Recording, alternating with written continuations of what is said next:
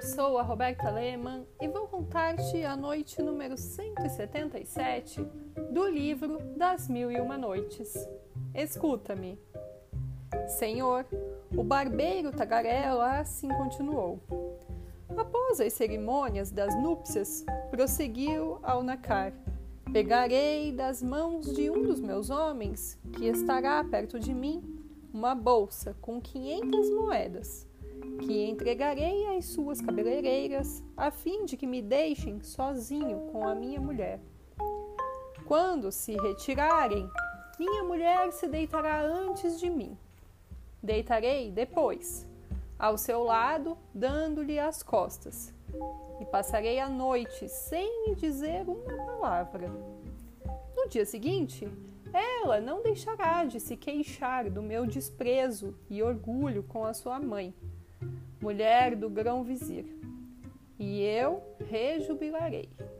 Sua mãe virá visitar-me, beijar-me as mãos com respeito e dirá: Senhor, pois não ousará chamar-me de genro, com medo de me ofender falando-me tão familiarmente.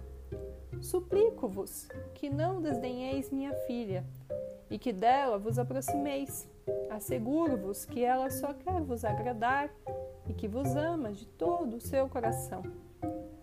Mas minha sogra falará em vão, pois eu não lhe responderei uma sílaba sequer e ficarei firme na minha decisão.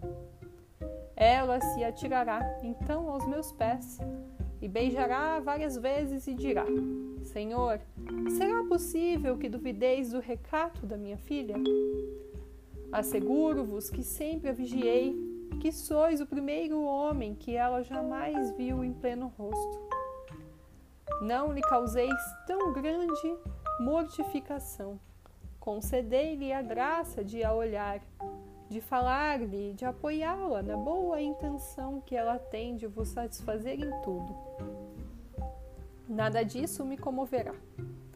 Minha sogra, então, pegando um copo de vinho e pondo-o na mão de sua filha, minha esposa, lhe dirá: Vai, apresente-lhe tu mesma esse copo de vinho. Talvez ele não tenha a crueldade de recusá-lo. Minha mulher me apresentará o copo e ficará de pé, tremendo, na minha frente. Mas quando vir que eu não voltarei os olhos para o seu lado e que persistirei em desprezá-la, me dirá em pranto: Meu coração, minha querida alma, meu amado Senhor, rogo-vos, pelos favores com que o céu vos cumula, que me concedais a graça de receber esse copo de vinho da mão da vossa humilde servidora Tratarei ainda de não olhar para ela, nem de responder. Meu formoso marido, continuará ela, redobrando as lágrimas e aproximando o copo da minha boca.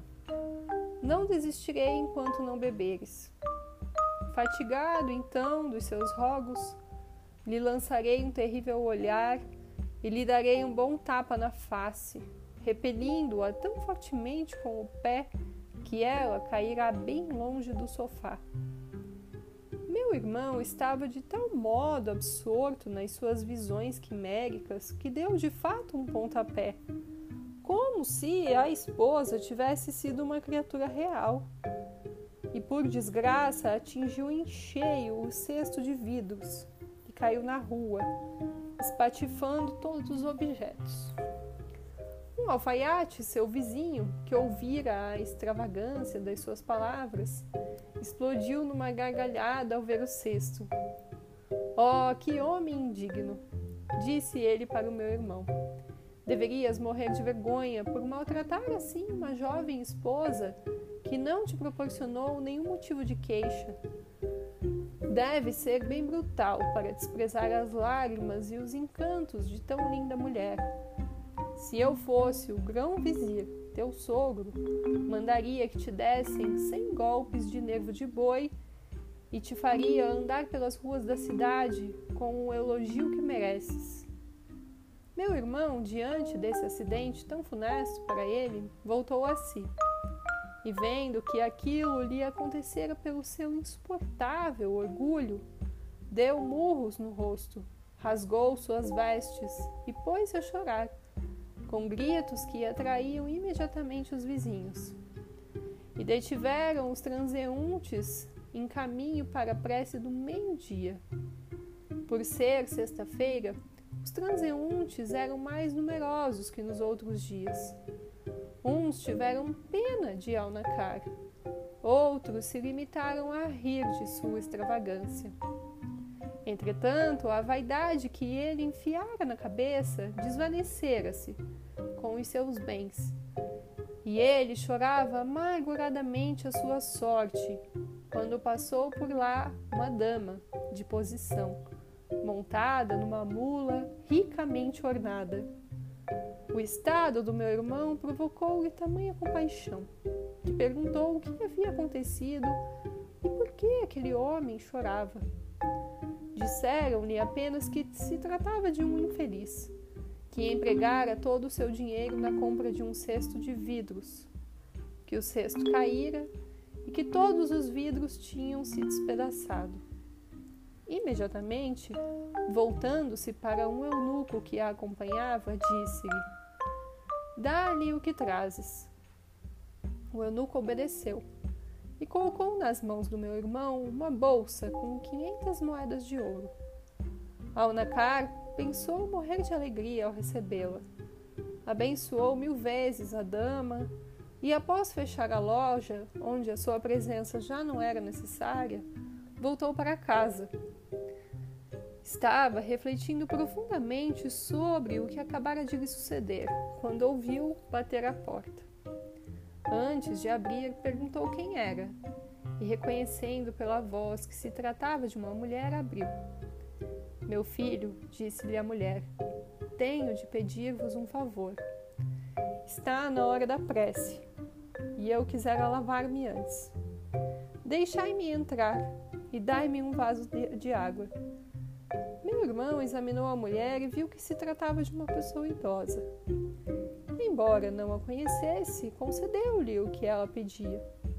Deu-lhe um vaso cheio de água e, em seguida, voltou para o seu lugar, sempre imerso na sua aventura. Pôs o ouro numa espécie de bolsa longa e estreita, própria para se levar da cintura. A anciã, entrando, fez a sua prece. Quando terminou, postou-se diante do meu irmão, tocando o chão com a testa, como se estivesse a orar para um Deus. Depois, levantando-se, despejou-lhe todo tipo de bens. A aurora, cujo esplendor começava a surgir, obrigou Sherazade a se calar. Na noite seguinte, prosseguiu, fazendo sempre falar o barbeiro.